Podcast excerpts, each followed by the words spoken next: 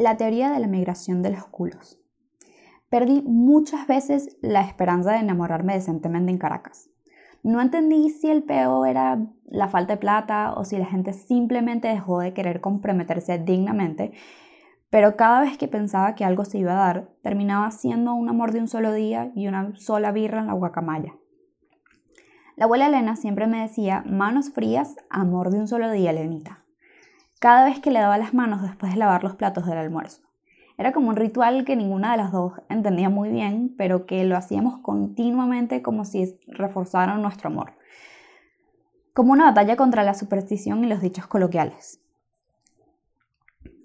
Pero lo que realmente mi abuela Elena quería era que se me grabara en el cerebro que si un hombre me agarraba las manos y yo las sentía frías, era una clara premonición de que ese amor no duraría como aquella vez que me fui caminando desde el Zambil hasta una tasca en Chacao para conocer a un tipo que me doblaba la edad y con el que, aunque tuve una conversación, sí, bastante madura, sentía que solo me buscaba porque era una carajita pendeja que no sabía nada de la vida. Por esa época todavía no aguantaba beber cerveza. Odiaba el sentimiento en mi boca porque se sentía como adultez y tristeza, pero era la bebida social que todo el mundo elegía cuando iba a cualquier sitio. Una polarcita, mi pana, Así decía la gente en Caracas cuando pedía una cerveza. Pronto me acostumbré a pedirlas porque era la manera más fácil de conversar con alguien sin que las piernas me temblaran como gelatina royal. Usualmente los hombres que conocía siempre tenían las manos calientes, pero realmente ninguno de ellos las tenía calientes para mí. Y aunque yo no era muy fan de las supersticiones venezolanas, no podía evitar pensar en mi abuela Elena cada vez que conocía un nuevo prospecto y lograba atacarle la mano.